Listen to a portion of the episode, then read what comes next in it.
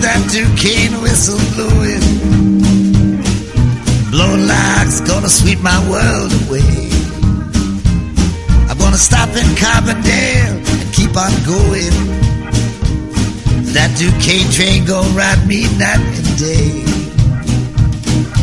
You say I'm a gambler, you say I'm a pimp, but I ain't neither one. Listen to that Duquesne whistle blowing. Sound like it's on a final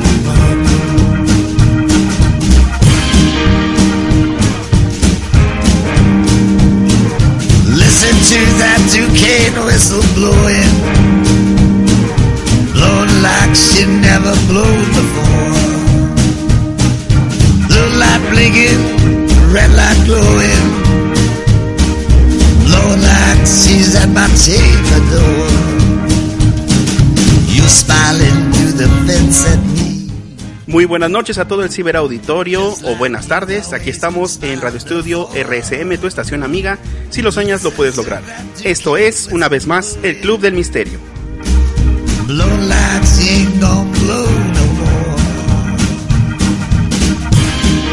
Les saluda nuevamente Miguel Felipe. Tenemos de fondo al gran Bob Dylan con esta canción que se llama Duke Whistle.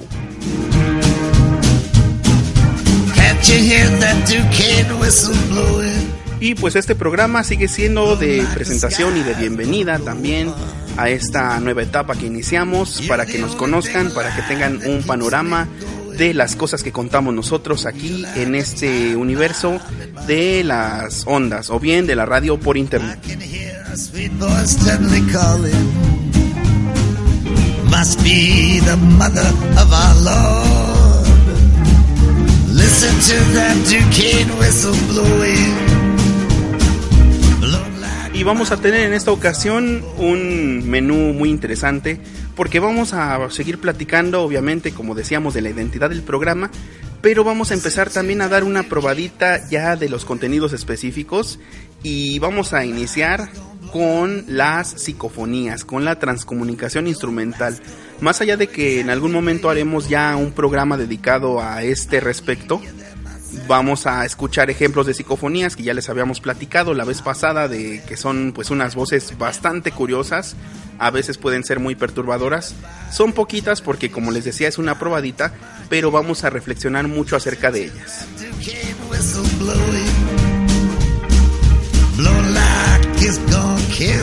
Y como ya les habíamos presentado a dos colaboradores que son Raúl Yepes y Carlos Mejía en la ocasión anterior, en esta nos vamos con otros dos que no desmerecen tampoco.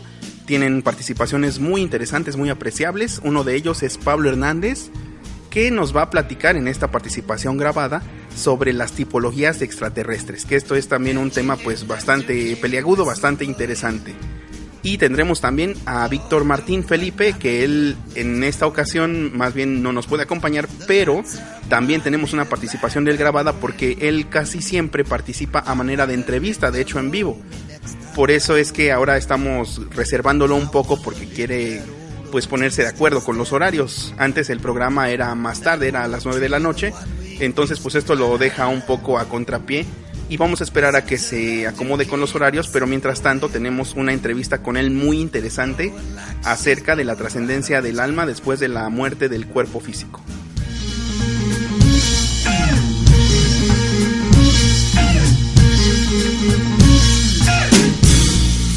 E iniciamos con una canción, una canción bastante buena, que es del grupo Grateful Dead, Los Agradecidos Muertos, un grupo psicodélico de los 60s, pero que en los 80s nos entregó un super éxito, su único super éxito de hecho, aunque sean un grupo de culto, que se llama Toque de Gris, Touch of Grey, que dice Every silver lining's got a touch of grey. Significa algo así como que todos los contornos plateados tienen su toque de gris.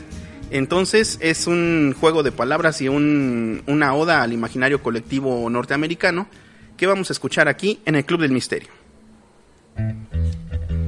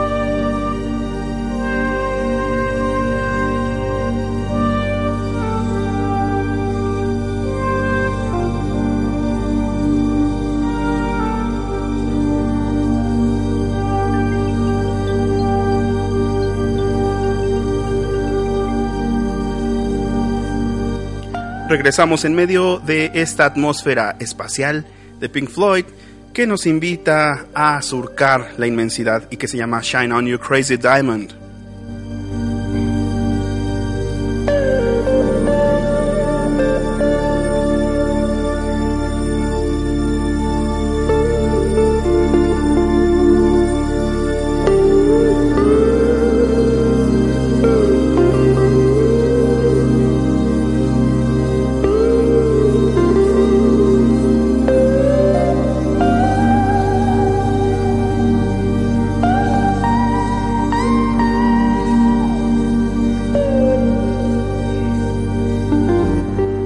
Como lo hemos dejado entrever, la postura de nuestro programa es aprovechar la enorme riqueza cultural que tenemos en México para difundir el misterio de forma respetuosa e incluso podríamos decir que culta, apostando siempre por un enfoque de divulgación y de respeto a todas las creencias.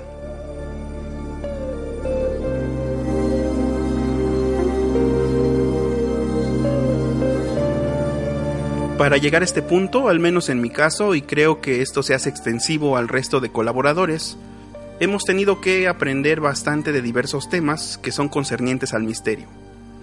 Para empezar, el manejo del lenguaje y el bagaje cultural son imprescindibles, puesto que en el ámbito de la comunicación va a la baja en estos tiempos, gracias a que la interacción excesiva por redes sociales y un sistema educativo blando han dejado al grueso de la población de los ámbitos de la lectura y la escritura, los han alejado.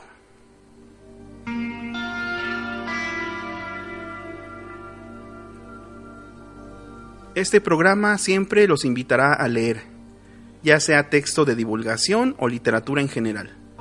Consideramos que ambas cosas alimentan por igual el criterio, pero también el espíritu. Sabemos que la serie, los memes y los canales de YouTube son un entretenimiento que pocos pueden rechazar pero solo la lectura nos dará la estructura mental para profundizar en estos temas. En otras palabras, rechacen un programa de misterio que no los invite a leer.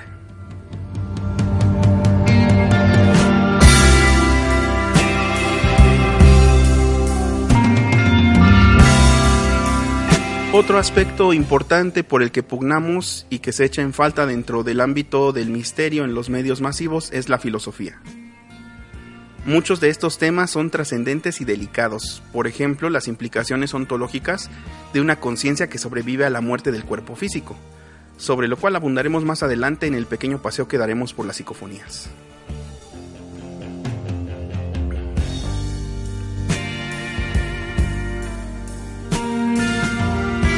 Hay muy poca reflexión acerca de todos estos temas, ya sea por la premura de tiempo o bien porque simplemente la formación de quienes presentan estos temas es muy inferior a su entusiasmo, de manera que se centran en solamente presentar la información e incluso en afirmar sin cuestionar, pero nunca invitan al público a reflexionar.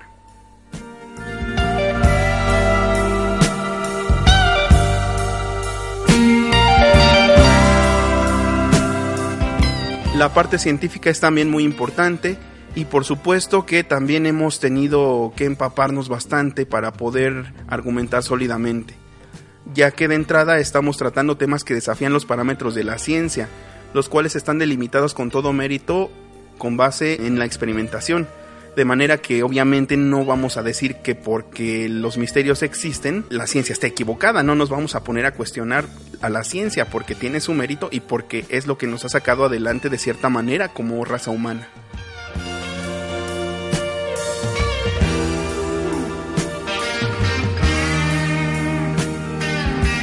Ya también habíamos mencionado que la antropología es otro aspecto importante, puesto que la significación de los relatos, al menos la significación que tienen estos dentro de un grupo social, influye determinantemente dentro del grupo mismo.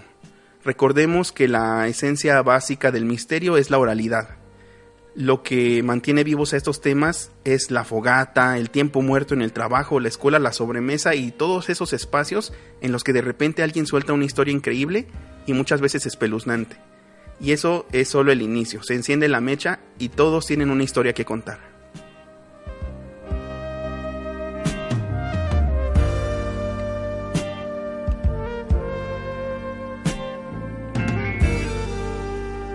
También analizamos las nuevas formas en que se construyen y propagan las historias, para lo cual influye mucho la era digital. Por ejemplo, basta citar cómo ahora chicos y grandes construyen sus propias historias de terror a partir de la cultura pop a través de YouTube, lo que conocemos como las famosas creepypastas.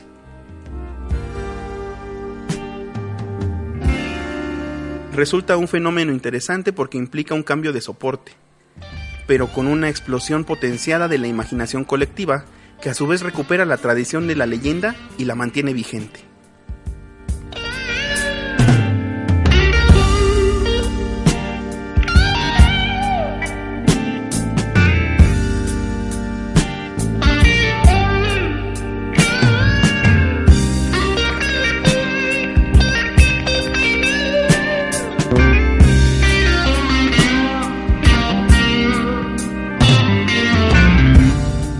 Y así que esto es lo que da identidad a nuestro programa, el Club del Misterio, periodismo de lo desconocido de México para el mundo.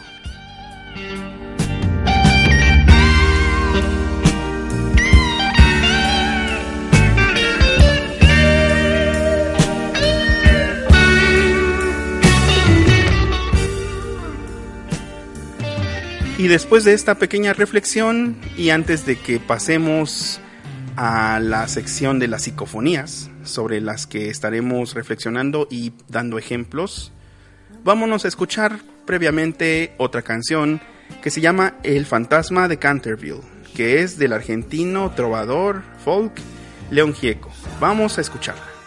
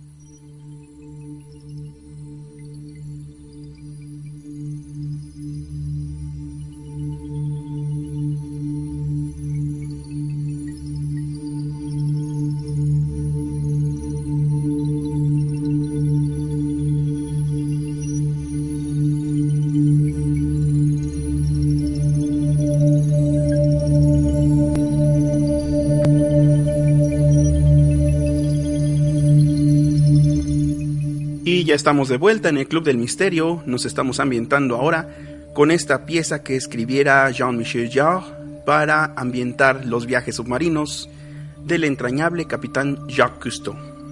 Se llama entonces esto Waiting for Cousteau.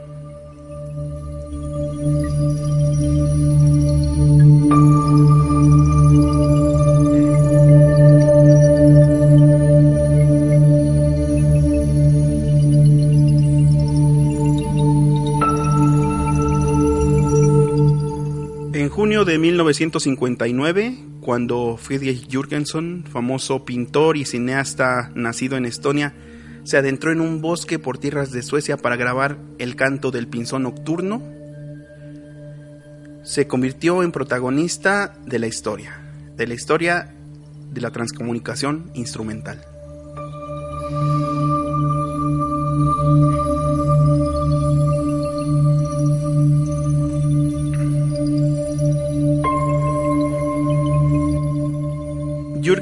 Quería grabar el canto de esta ave para ambientar uno de sus documentales. En el silencio de la noche registró a la perfección los gorjeos que producían las aves nocturnas y más en concreto la que perseguía.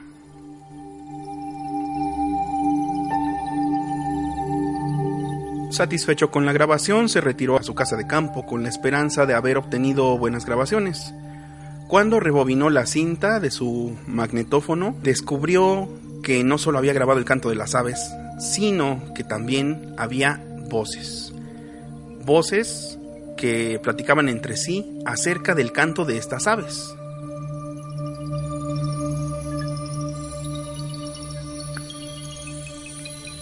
Esto le pareció obviamente muy extraño, puesto que aquel magnetófono lo acababa de adquirir y era muy difícil que tuviera algún fallo.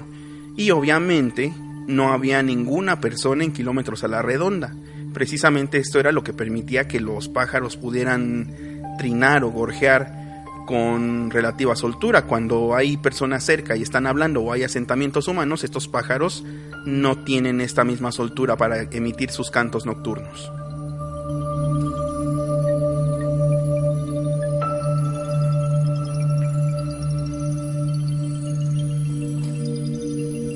Decepcionado debido a que esas voces habían estropeado su grabación, al día siguiente volvió al bosque para realizar una nueva y esperar que tuviera la nitidez que perseguía.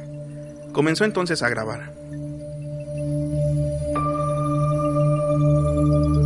De regreso a su casa revisó la cinta. Las voces volvían a aparecer y para su sorpresa, una en concreto le resultaba muy familiar. Era ni más ni menos que la voz de su madre que había fallecido hacía algunos años. Le llamaba Friedel, Friedel, mi pequeño Friedel.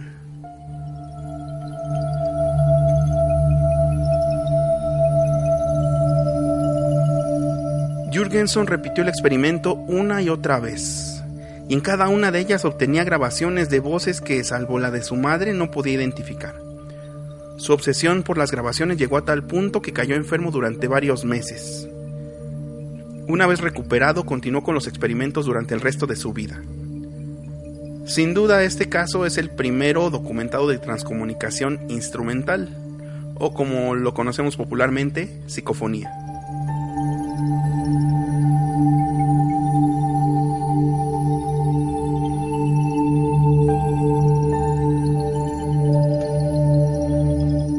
Desde aquellos que niegan hasta lo más evidente en estas grabaciones, hasta aquellos que dicen oír lo que nadie es capaz de apreciar, a día de hoy continúan siendo todo un misterio. ¿Se trata de voces de difuntos? ¿Son de un mundo o una dimensión paralela? ¿Son residuos acústicos? ¿Son acaso ondas hertzianas perdidas y que por alguna extraña razón son captadas por un aparato que no debería hacerlo?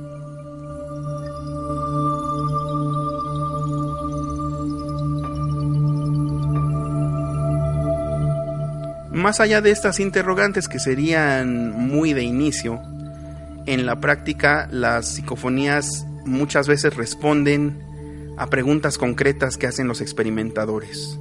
En otros casos parece que son una especie de impregnación de energía que queda adherida a algunos lugares en los que han ocurrido muchas veces hechos violentos. Se trata también de voces no audibles para el oído humano, pero que sin embargo se registran en aparatos de grabación. Esto es eh, un misterio, digamos, porque nosotros tenemos un rango bastante amplio de audición en cuanto a hertz y sin embargo no logramos eh, apreciar las psicofonías. Esto, esto lo hace igual a la vez pues eh, un poco inquietante en el aspecto de que podríamos entonces estar rodeados todo el tiempo de estas voces o de las entidades que las producen y solo con determinados aparatos podemos darnos cuenta de que es así y de que probablemente están más al pendiente de, de nosotros de lo que pensamos.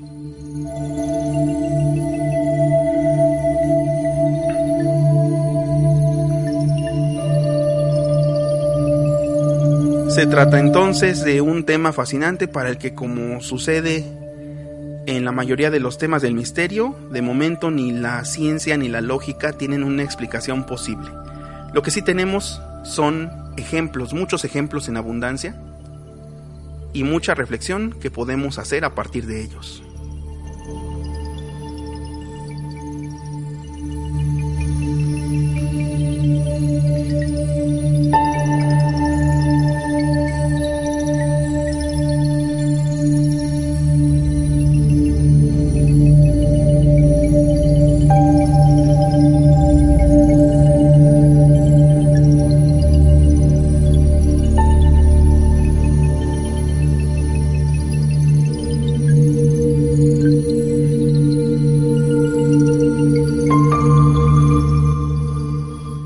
Teorizado por parte de filósofos y físicos, incluso matemáticos, que habitamos en una cierta dimensión concreta.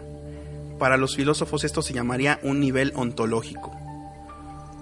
Ha habido experimentadores muy reputados en el ámbito de las psicofonías, gente de una claridad de mente pasmosa. Por ejemplo, me refiero en concreto en este momento a Germán de Argumosa, quien era filósofo de la Universidad Complutense de Madrid y se dedicó como filósofo y una persona extremadamente culta y leída, extremadamente bien relacionada también en los ámbitos académicos, se dedicó precisamente a la divulgación del misterio, a la investigación también, a la investigación paranormal en concreto.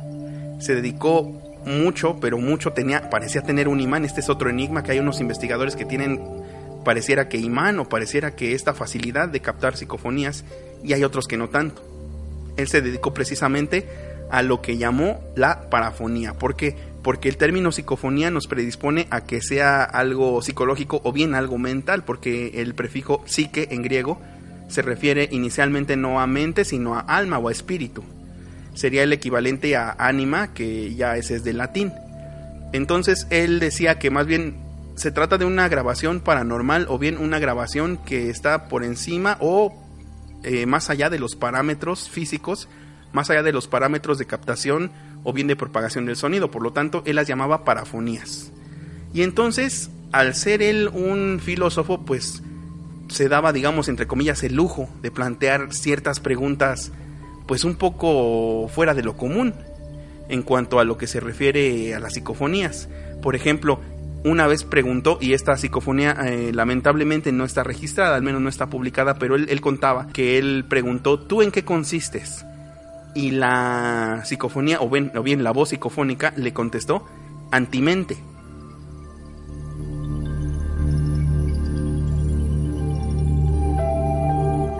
Y entonces Germán de Argumosa le preguntaba, eh, pero ¿en qué relación estamos?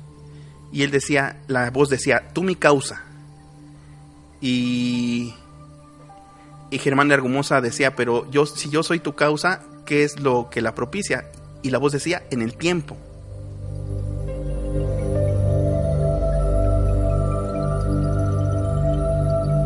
Y como ya lo van atisbando, las psicofonías no son grabaciones largas.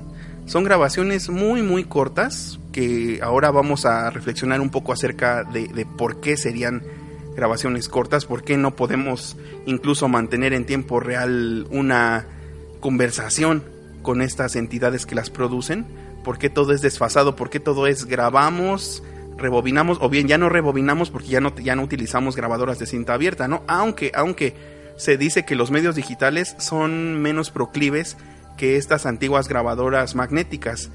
Probablemente, o sea, eh, esto lo ponemos entre comillas como nada más hipótesis, probablemente ese magnetismo de los cabezales de grabación sea mucho mm, mejor catalizador de ese tipo de grabaciones. Pero entonces, eh, Germán de Argumosa, siempre con su afán de preguntar cosas intrépidas o bien de preguntar cosas que también nos aporten un poco más de datos para la reflexión o para clarificar qué es esto de las psicofonías. En otra sesión preguntaba a lo que él, por cierto, llama su voz acompañante o llamaba su voz acompañante, que era una voz muy, muy recurrente que le salía en donde estuviera, donde, eh, porque él viajaba, por ejemplo, a, a Suiza, viajaba a Alemania, viajaba a Francia y obviamente residía en España. Y entonces esta voz le salía en donde fuera. Era muy extraño. Y una de, esas veces, él preguntó, ¿de dónde provienen las voces? Le preguntó, o bien, bien preguntó, no en concreto a esta voz, sino que él preguntaba, y esta voz solía salir al quite, solía, solía eh, ponerse, adjudicarse para contestarle. Y esta voz, eh, vamos a escuchar la cadencia de esta voz, que de entrada les digo, no suena a voz humana, no suena a una voz ni siquiera el, actor o la actriz más consumada porque es una voz de mujer, creo que podría lograr estos matices vocales que entrañan cierto dramatismo. La voz dice adimensional, es adimensional, y la vamos a escuchar repetida tres veces.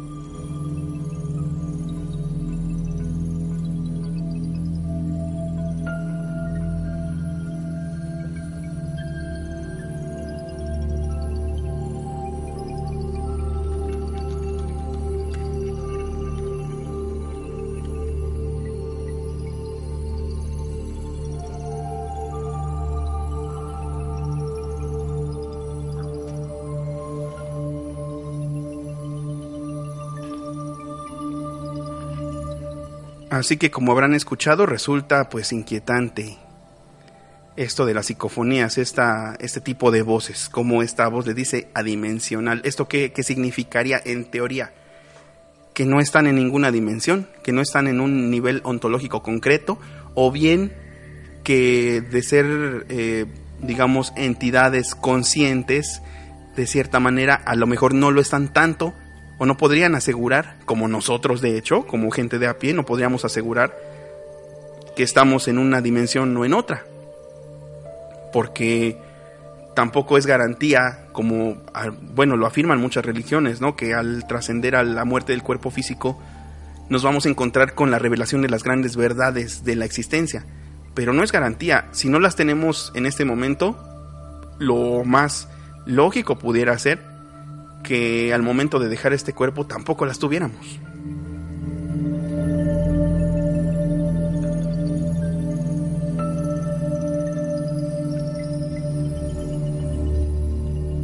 A veces cuando hablamos con gente que se dedica al espiritismo nos dice que para empezar ya no hay, como no hay cuerpo, tampoco hay una percepción real del tiempo ni, ni del lugar tampoco, de hecho pareciera que incluso la medición del tiempo y la percepción del espacio obviamente la llevamos a cabo con procesos ligados concretamente al cerebro, concretamente al cuerpo.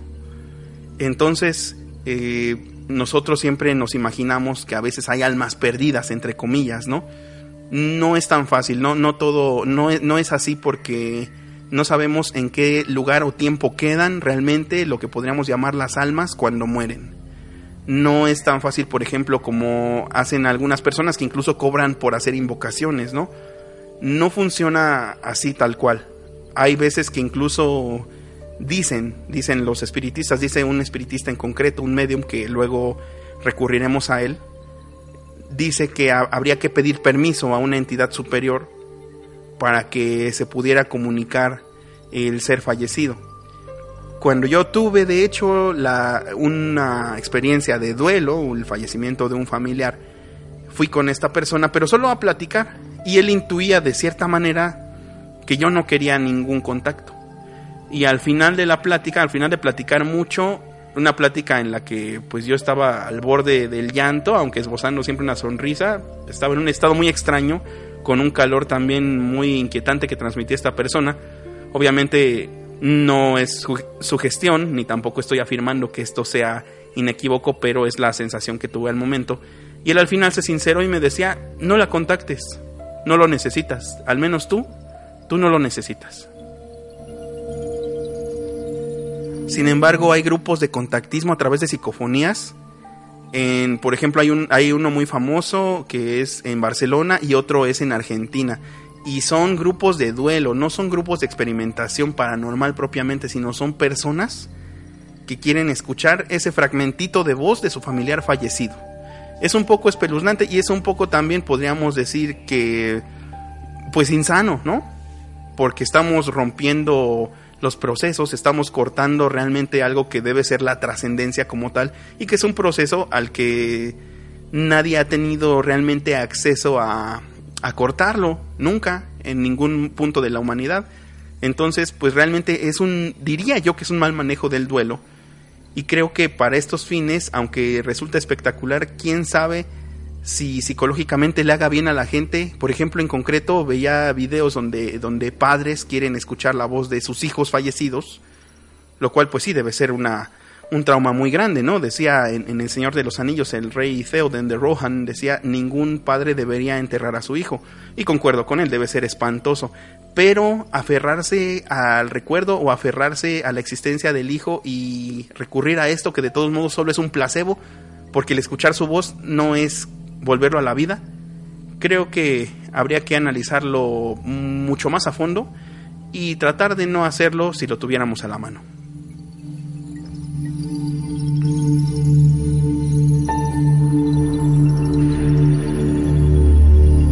Pero entonces a este respecto de las almas perdidas, nos presenta, ya fallecido también, eh, muy querido el, el investigador Sinesio Darnell, un químico catalán que se dedicó a lo que él llamaba los temas fronterizos, él tampoco los quiso llamar paranormales, sino que los llamó temas fronterizos. ¿Por qué? Porque él era un hombre de ciencia, obviamente, era un hombre de ciencia dura. Entonces decía, llego a las fronteras de la ciencia, llego hasta donde me dan mis parámetros eh, epistemológicos, que así se le llama a la filosofía de la ciencia, mis parámetros teóricos, hasta aquí me dan, y entonces voy a aventurarme en los fenómenos fronterizos y uno de ellos era la transcomunicación instrumental. Entonces, una vez llevó a sus alumnos precisamente de universidad, que ya sabían que él tenía la fama de que no solo era un excelente profesor de química, sino que se dedicaba también a la investigación con psicofonías, lo instaron a que grabara en un cementerio. Y de hecho Sinesio Darnell decía, pues esto no tiene ningún fundamento porque un cementerio pues es solo donde están los cuerpos inertes que pues no, no da... No, no tiene nada de, de, extraño, no tiene nada de sobrenatural, solo son cuerpos inertes, lo, lo que, los despojos que ha dejado, digamos, entre comillas, la, la dualidad de cuerpo y alma, y pues aquí no espantan para pronto, ¿no? Aquí no espantan, no tienen por qué espantar porque es solo un cementerio. Sin embargo, grabó una de sus psicofonías más inquietantes que hizo que literalmente todos salieran corriendo. Y se trata de una voz de niña que grita desgarradoramente preguntándose, ¿yo qué hago aquí? Vamos a escucharla también repetida tres veces.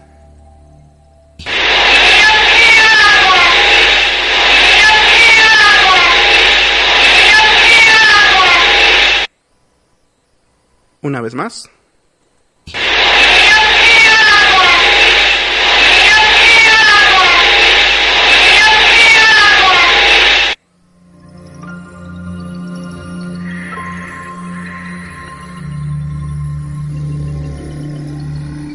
Y entonces si somos un poco irresponsables, como presentadores del misterio, como divulgadores del mismo, podemos decir, esta es la este es el alma de una niña que está atrapada entre dos mundos. Pero ¿qué elementos tenemos para afirmar esto? Objetivamente, ninguno. Nada más tenemos nuestro entusiasmo, nuestra inspiración. ¿Y qué nos queda entonces? En vez de afirmar, en vez de decir es o no es tal cosa, reflexionar.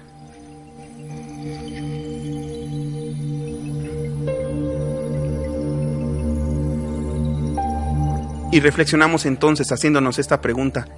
Al morir inmediatamente, eh, ¿perdemos la conciencia? ¿Se apaga todo? ¿Se apaga la luz? ¿O vamos a dar a donde no esperábamos ir a dar? ¿Qué sucede cuando morimos? No lo podemos explicar sin treparnos prácticamente a una doctrina, que son muy respetables las doctrinas espirituales porque nos ayudan obviamente a entender el mundo, pero si nos ponemos serios, si queremos conjuntarlo con un conocimiento real de lo que es el mundo, que a fin de cuentas eso es la ciencia, pues tenemos que ser muy cautos. Aquí solo están las pruebas. ¿De qué se trata? De una voz que parece responder a la de una niña, me refiero a ser de las características de una niña, y que en efecto se pregunta que qué está haciendo, en qué lugar, pues en ese no sabemos si realmente está ahí. No sabemos cómo, cuándo, dónde se localiza, por qué. Porque si atendemos a lo que nos decía la psicofonía anterior, esto es un terreno adimensional.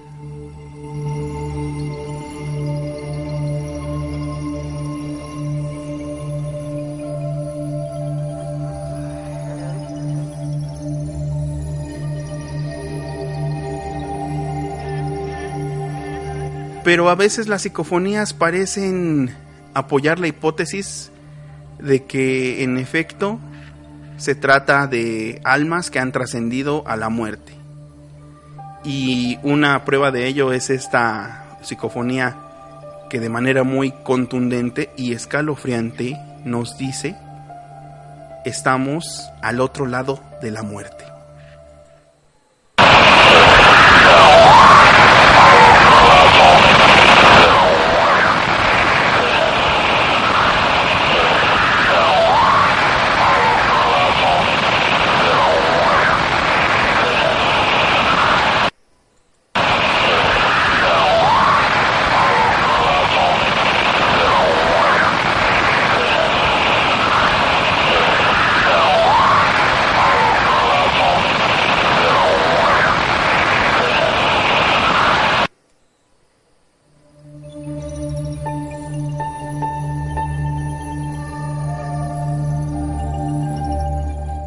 Psicofonía, por cierto, captada también por Cinesio Darnell. Y ante algo así, ¿qué nos queda? ¿Irnos con eso? ¿Con esa eh, impresión de que se trata de los muertos hablándonos? Pues la respuesta por parte del mismo Cinesio Darnell es no. Provisionalmente no. ¿Por qué?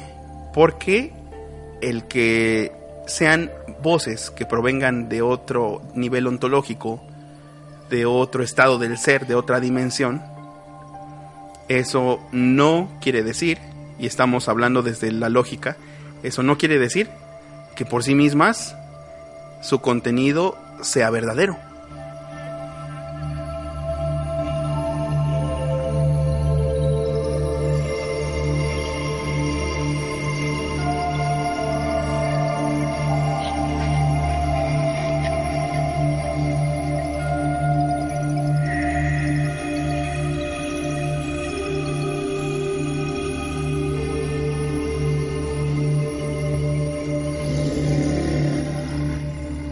Aquí vamos a otro, otra parte de las psicofonías que estas no son, estas dos, no son voces grabadas propiamente en una sesión de experimentación, que ya cuando eh, tengamos el programa de transcomunicación, que eso abarca no solo la psicofonía, sino algunas otras formas de comunicarse con el otro lado, veremos cómo funciona o cómo cómo se lleva a cabo una sesión de experimentación con psicofonías.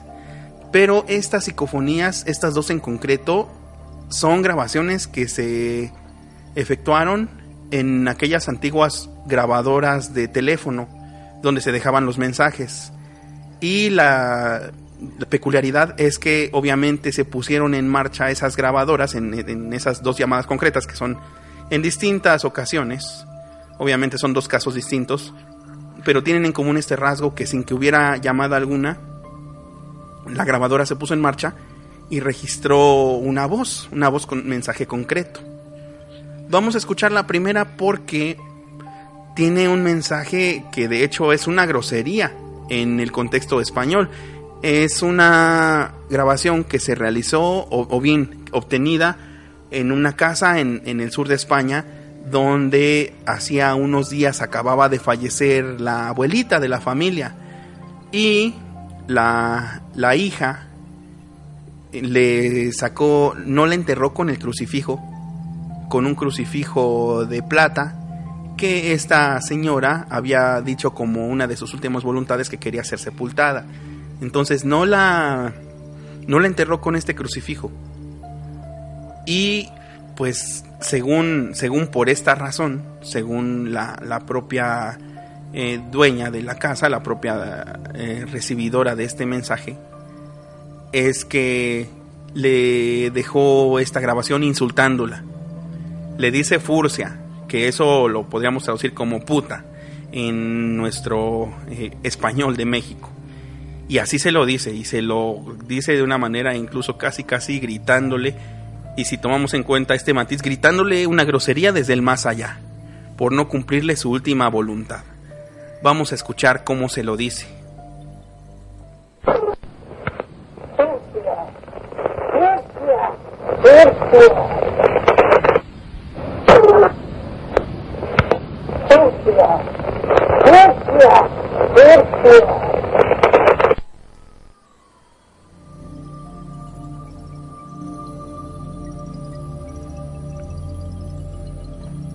Hay una especie de clic o golpeteo al inicio de la grabación y al inicio de muchas otras psicofonías.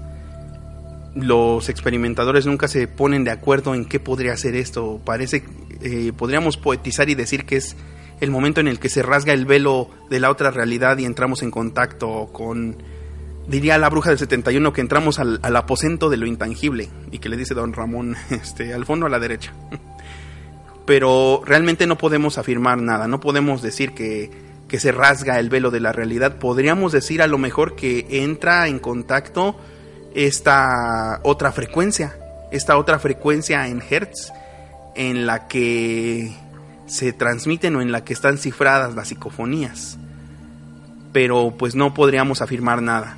El hecho es que inicia la grabación y antes de ella viene un clic, un chasquido, algo que le da la pauta y entonces es cuando empieza a correr esta grabación paranormal.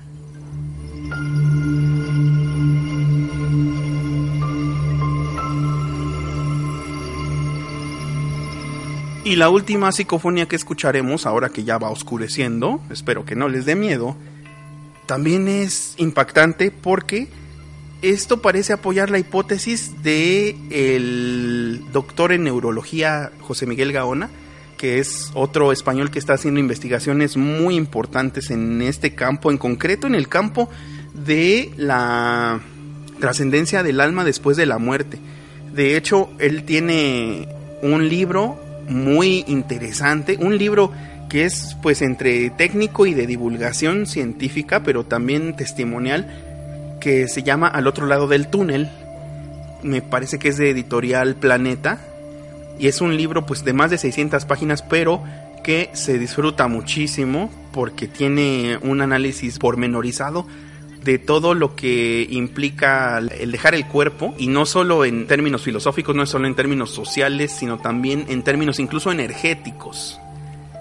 Entonces una de las hipótesis que tiene José Miguel Gaona es que el cuerpo deja una especie de impronta energética, como que deja una especie de impresión en algo sensible alrededor al momento del deceso. Los parapsicólogos lo llaman o lo llamaban psicorragia, una emisión puntual, casi casi explosión, podríamos decir un derrame de energía psíquica, pero obviamente no podríamos decir que energía psíquica como tal, porque pues no es una energía que esté clasificada, ¿no? Entonces es una energía que es, de hecho, es electromagnetismo, para que nos entendamos. No podemos hablar de que sea energía psíquica como tal, sino que podríamos más bien decir que lo que conocemos como energía psíquica se mide en, por ejemplo, en unidades que se llaman nanoteslas, que es electromagnetismo. De hecho, eso que llamamos la vibra, pues en esencia también es electromagnetismo que emite el cuerpo. También las ondas cerebrales igual son electromagnetismo. Por eso es que logramos esto de sentir la vibra, por ejemplo. Sí, son vibraciones también en hertz y en nanoteslas que podemos percibir de otras personas y por supuesto que también estas voces las tienen. De hecho, teorizaba, o más bien no teorizaba, sino que concluía más bien a partir de sus investigaciones, Sinesio Darnell, que las voces en frecuencias más bajas son más amenazantes, son más, incluso podríamos decir, haciendo este matiz, podríamos decir que demoníacas. Y que las voces en frecuencias más altas son voces que tienden a ayudar, que tienden a responder preguntas de manera amable.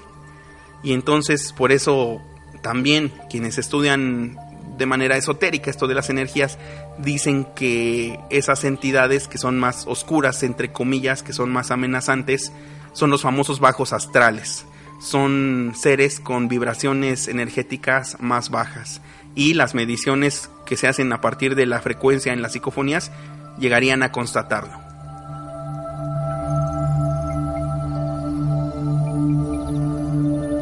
Entonces, volviendo a esta hipótesis de la impronta energética, de esta impresión que se deja alrededor en algo sensible, que en este caso fue también una grabadora, pero este es uno de tantos casos, porque recordemos que, por ejemplo, antes las fotografías se hacían en los famosos aluros de plata, que son eh, que es este material sensible que traían las placas para que se imprimiera en ellas la luz, placas fotosensibles.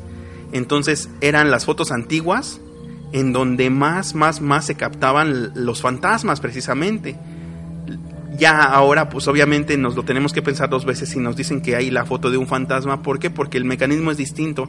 Es un mecanismo de captación de la luz pero por medios electrónicos. En cambio, en esos momentos, en, esos, en ese momento de la humanidad en que se captaba por medio de material fotosensible directa, químicamente impreso por parte de, de estos componentes de plata, había muchísimas fotos de fantasmas, muchísimas fotos anómalas, muchas manos que aparecían, muchos rostros que aparecían y siguen hasta la fecha sin explicación. Entonces pareciera que aquí pasó lo mismo, porque se trata de un señor que murió esa mañana al levantarse.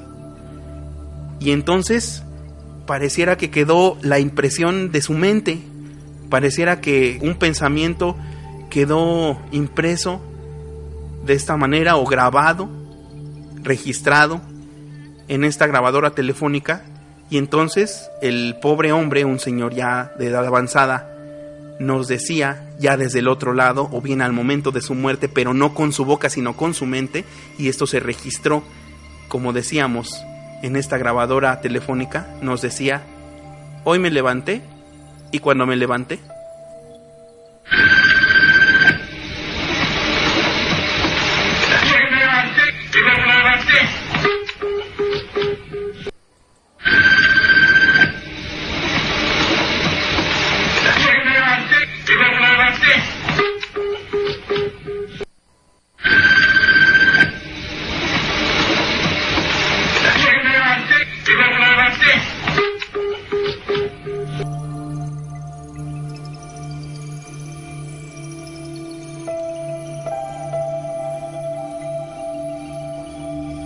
pues este ha sido nuestro recorrido por las grabaciones psicofónicas, las parafonías, las grabaciones paranormales que presuntamente vienen desde el otro lado de la muerte.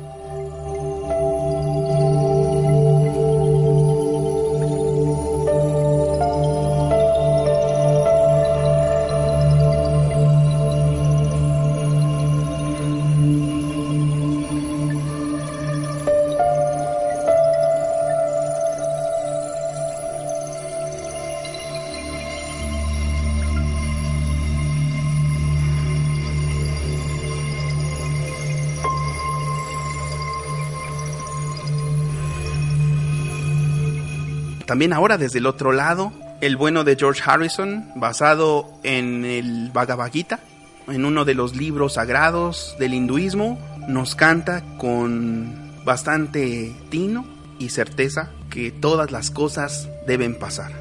All things must pass.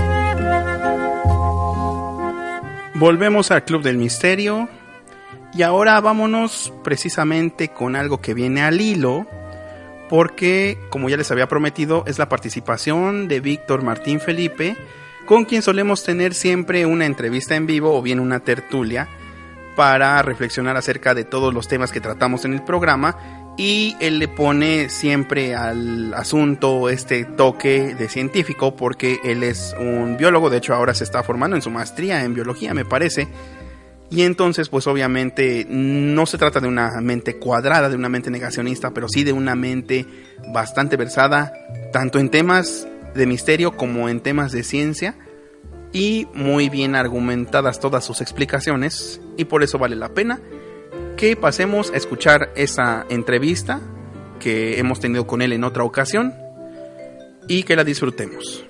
Muy bien, pues vámonos entonces, vamos a tratar de conectar con Víctor Martín Felipe, que lo tenemos, ya saben, siempre presto para nuestras consultas.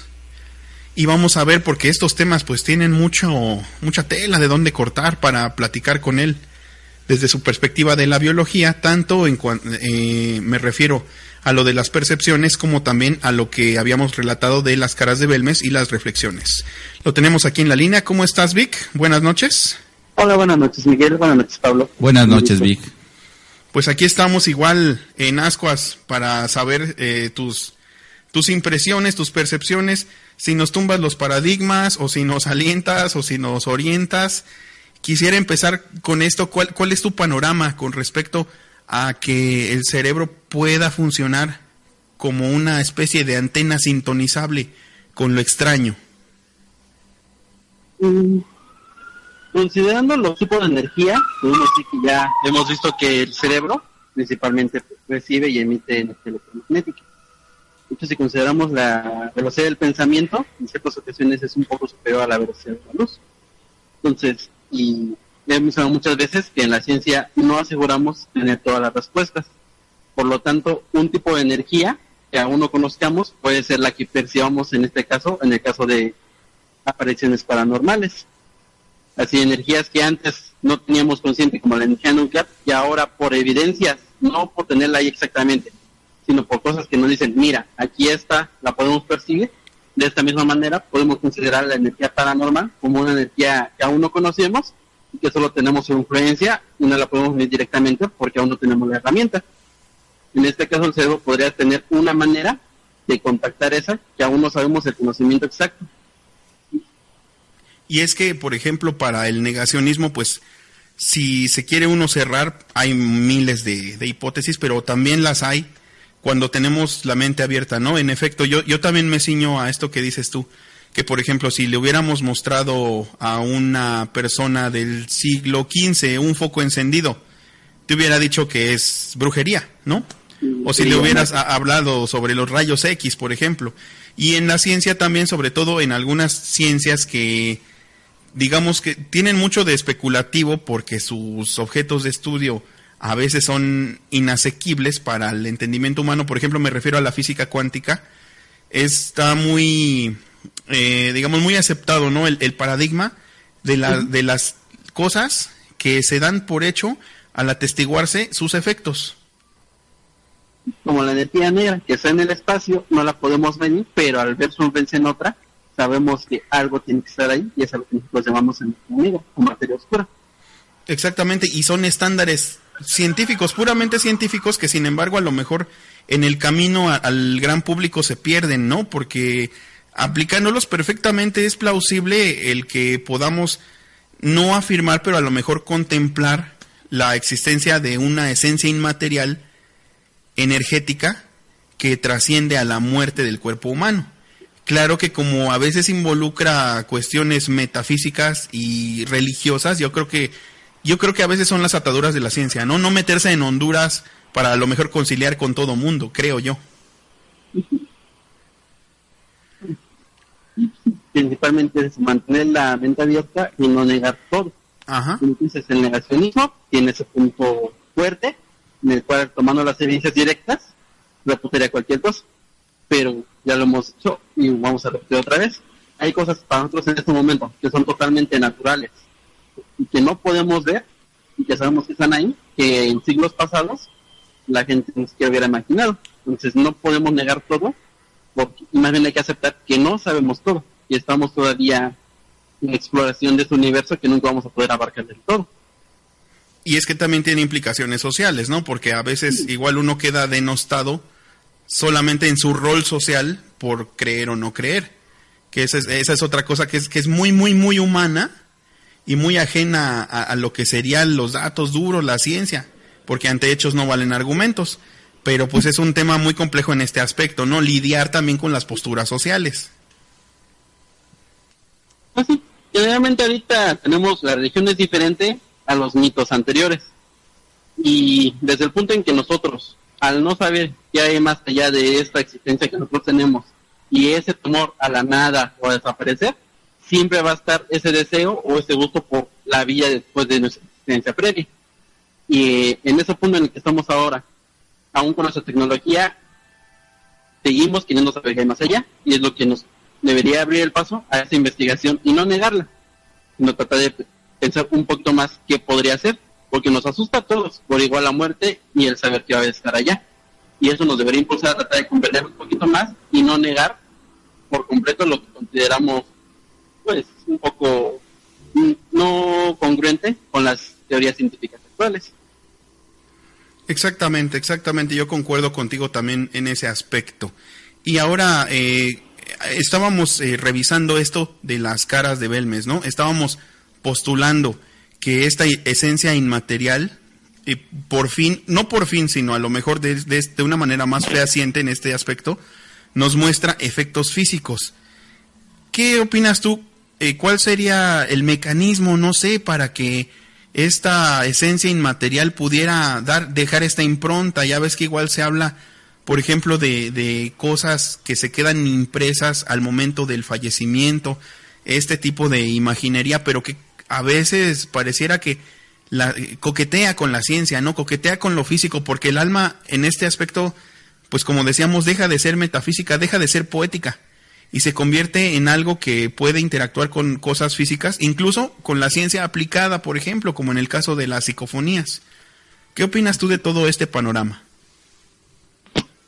Por ejemplo, principal, considerando, bueno, desde el punto de vista de aceptar, el alma en todo caso al de estar perdida, para tener esas formas o para expresar una manera, deberíamos darle, pensar que es consciente, mantiene cierto punto de inteligencia o de conciencia, para de esa manera plasmar ya sea palabras o formas específicas en un deseo de comunicarse. El mecanismo exacto podríamos dilucidarlo a partir de que es una energía que se transforma de una manera a otra. Por ejemplo, en las caras de Belmes, si consideramos la mayoría serían impresiones térmicas o alteraciones en la madera, que es una energía que aún no conocemos, y por la misma conservación de energía pasa de una forma a otra, de manera que se le permita imprimirse. Por ejemplo, en las psicofonías, el sonido principalmente es energía mecánica golpeando en el aire. Entonces sí, se puede pasar muy fácilmente de un tiempo a otro. No sería tan disparatado. Sí, lo, lo que hay es campo fértil, ¿no? Para quien quiere estudiarlo, que, y, y lo malo es que a veces no hay de dónde agarrarlo. Tienes tanto, pero a la vez nada, porque son fenómenos muy aleatorios y huidizos. Bueno, Vic, pues esto ha sido de lo más sustancioso. Te lo agradecemos infinitamente. Así es. Te lo agradecemos espiritualmente también. y esperamos contar contigo en nuestra próxima emisión. Muchas gracias. Aquí estamos comunicándonos. Nos vemos, Vic. Gracias, bye. Buenas noches, Miguel. Buenas noches, Pablo. Hasta pronto.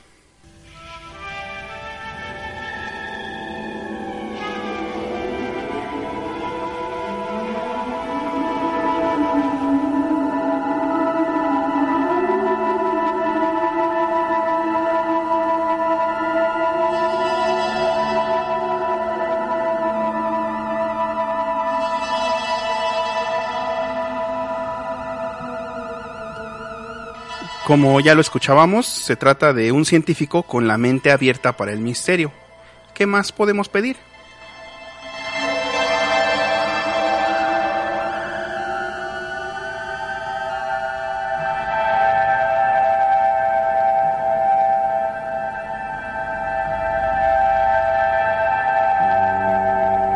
Y ahora vamos cambiando un poco el tema porque vamos a complementar con la, la, intervención de quien faltaba, que es Pablo Hernández, que ya lo escuchaban ahí con, también con una voz eh, bastante de respeto que tiene el buen Pablo Hernández.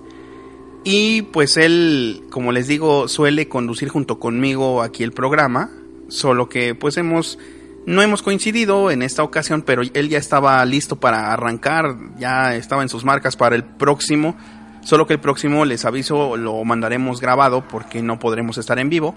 pero no se quedarán sin programa. Sigue el Club del Misterio. De hecho, ya el próximo, para el próximo sábado, iniciamos formalmente ya con el tema de ángeles y demonios, para que lo vayan agendando.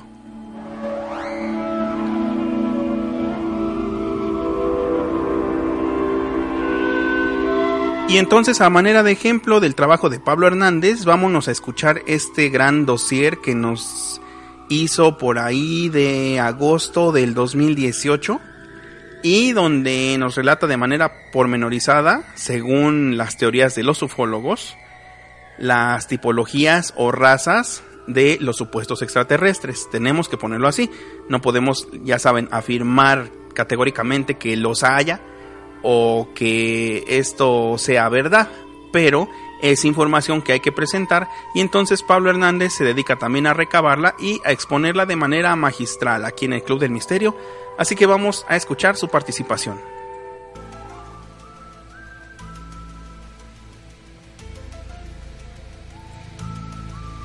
Hola amigos del Club del Misterio, soy Pablo Hernández y en este sábado, como siempre, tendré el gusto de llevar hasta ustedes una increíble historia. Y en este caso no es de monstruos propiamente dicho, pero sí de razas de extraterrestres que se dice que han estado visitando la Tierra desde hace miles de años y de lo cual existe muchísima información, pero esta está oculta y secreta.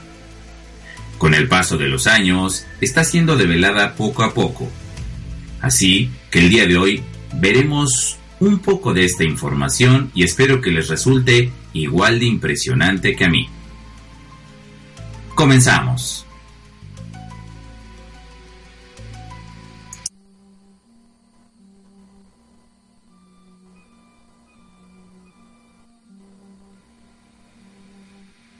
Comenzaremos diciendo que seguramente una de las preguntas que le surgen hoy día es de por qué los gobiernos hasta hace poco guardaban tan celosamente esta información.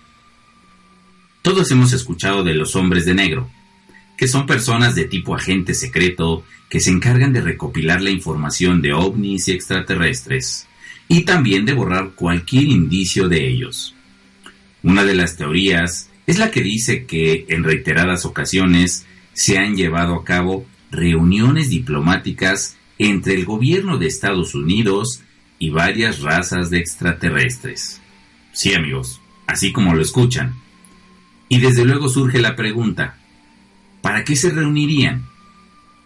Una de las posibles hipótesis es que una de las reuniones fue con la raza de los grises, que es una raza que más adelante analizaremos.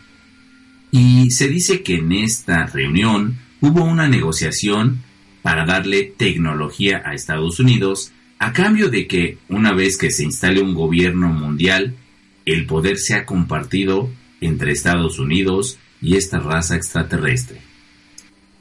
Se dice que todo comenzó en 1954, cuando el presidente Eisenhower recibió la primera visita en este caso de la raza tipo nórdico, que eran hombres blancos, altos, rubios y de ojos azules, que le advirtieron que debería tener cuidado con la raza de los grises, ya que eran engañosos. Esta raza de pequeños y grises con ojos negros de tipo asiático y una gran cabeza. Los nórdicos le ofrecieron al presidente desterrar a estos grises a cambio de que detuviera su plan armamentista. Pero ¿qué creen que sucedió? Desde luego, esto no le convenció al presidente ya que como sabemos, la industria de las armas es uno de los pilares de este país. Asimismo, los nórdicos le advirtieron que no hiciera ningún acuerdo con los grises, ya que son seres sin escrúpulos. Así que como ya se podrán imaginar, no hubo ningún acuerdo con los nórdicos. De acuerdo a datos que proporcionó un ex miembro de la Marina de Estados Unidos, llamado William Cooper, este fue testigo de una visita de varias naves con grises a bordo. Esto se dice que fue en Nuevo México y que se llevó a cabo bajo el siguiente acuerdo. Antes del acuerdo, los grises comentaron que venían de un planeta cercano a Orión, que su planeta estaba muriendo y que ellos tenían dañados sus órganos. Por eso es que necesitaban que les ayudásemos a realizar algunos experimentos, ya que dentro de un futuro cercano no podrían ocupar más su planeta. Los abducidos siempre esgrimen este argumento, que estos grises les han dicho y pareciera ser que saben cómo manejar nuestros sentimientos. Lo que se dice es que son robots biológicos que fueron diseñados por la raza reptiliana. Ahora bien, déjenme comentarles algunos puntos de este acuerdo sui generis entre Estados Unidos y la raza de los grises. En este acuerdo se decía que no se molestaría a los grises y ni los grises molestarían al gobierno de Estados Unidos. Sin embargo, los grises ayudarían con el desarrollo tecnológico. A cambio, Estados Unidos debería de mantener en secreto todas las actividades de estos grises en la Tierra. Estos grises no deberían pactar con ningún otro país que no fuera Estados Unidos.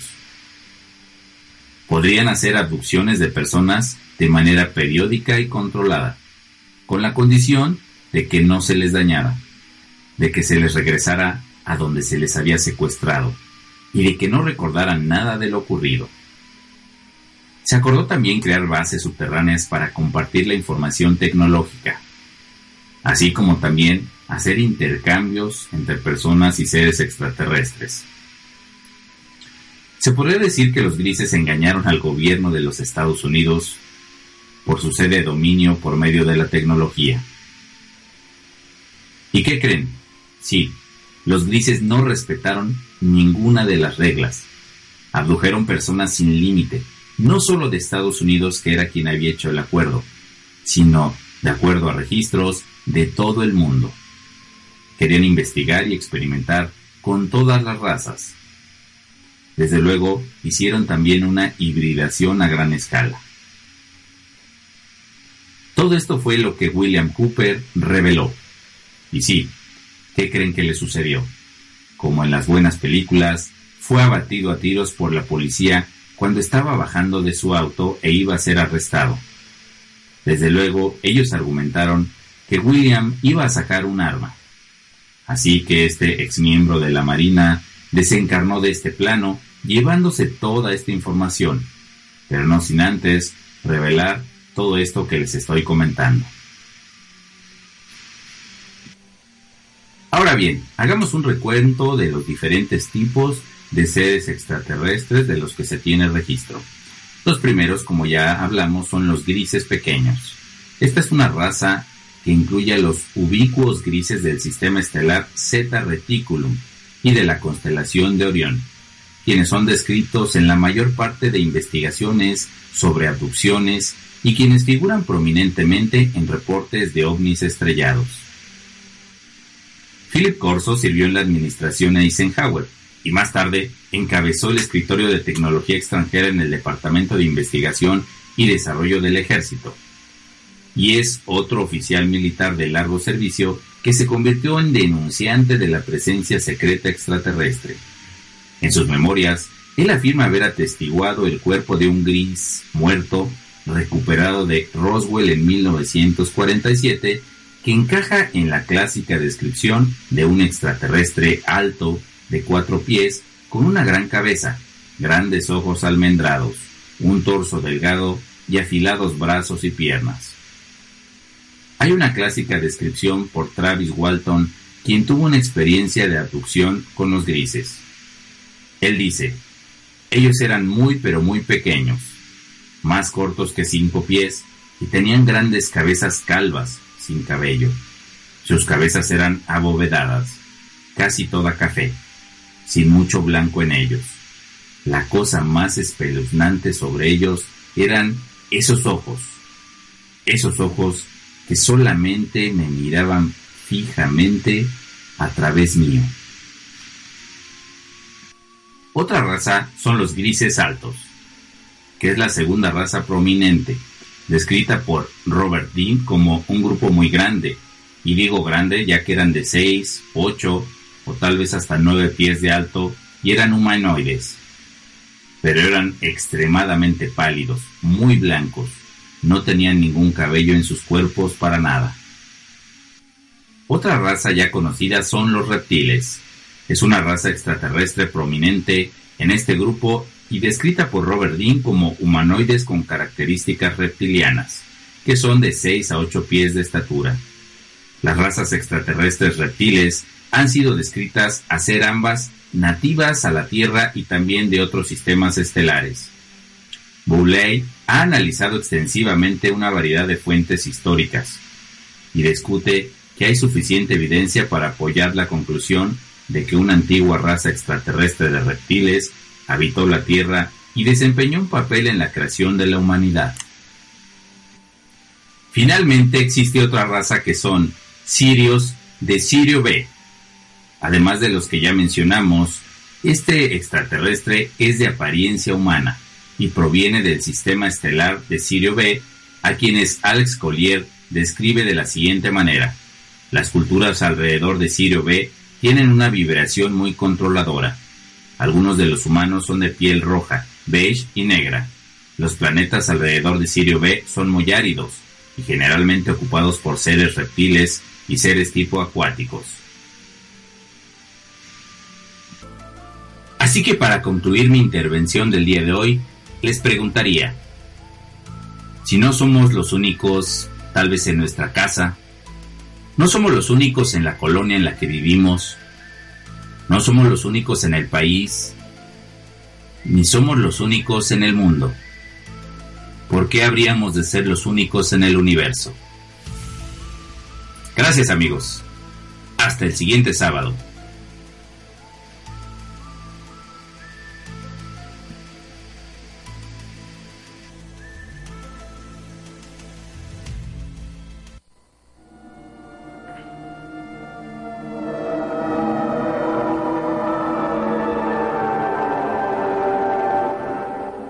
Él era Pablo Hernández, quien, como digamos tema pues de mayor interés dentro del misterio, tiene precisamente esto de los extraterrestres y sobre todo su posible interacción con antiguas civilizaciones que nos dejaron su legado y que por lo tanto pues también el legado de los extraterrestres entre comillas repercutiría en nuestra cultura actual.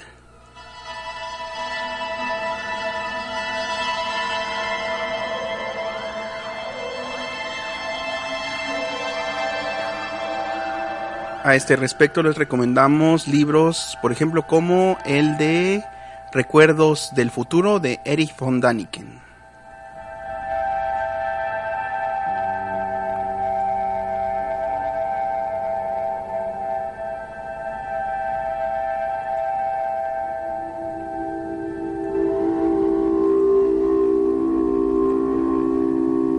Y nos vamos ya despidiendo de esta emisión del Club del Misterio. Quiero, por supuesto, también mandar un saludo aquí en la sala de, chat, donde tenemos a Grace, tenemos a Nasaja, tenemos a Alex, tenemos a Josh. Han estado muy pendientes, sobre todo aquí pasando miedo con las psicofonías. Un enorme saludo y gracias por escucharnos.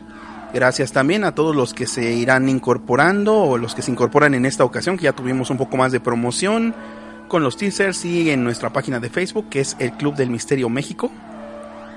Nos vamos entonces de aquí de esta emisión del Club del Misterio, un sábado más en Radio Studio RSM, tu estación amiga, en donde si lo sueñas lo puedes lograr. Y los voy a dejar con el gran Elvis Presley, con una canción muy peculiar que se llama El Diablo con disfraz, The Devil in Disguise y que va a sonar aquí en el Club del Misterio a manera de despedida para que les deje nuestro saludo. Nos escuchamos la próxima semana. You look like an angel. Walk like an angel. Talk like an angel.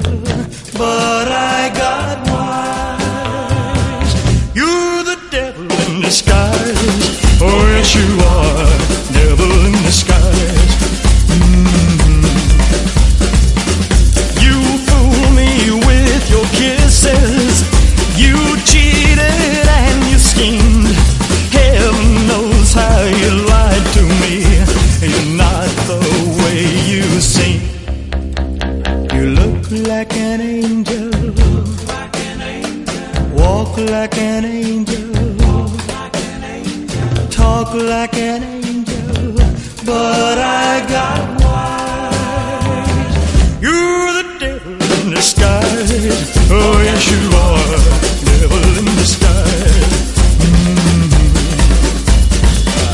I thought that I was in heaven, but I was sure surprised. Heaven help me, I didn't see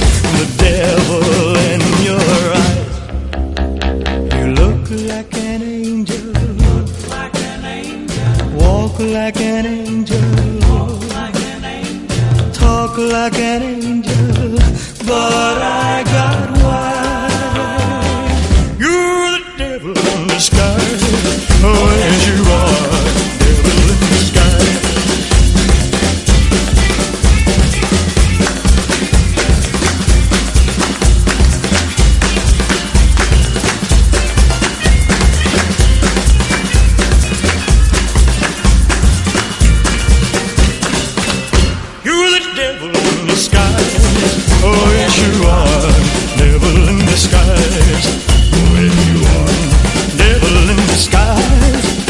是我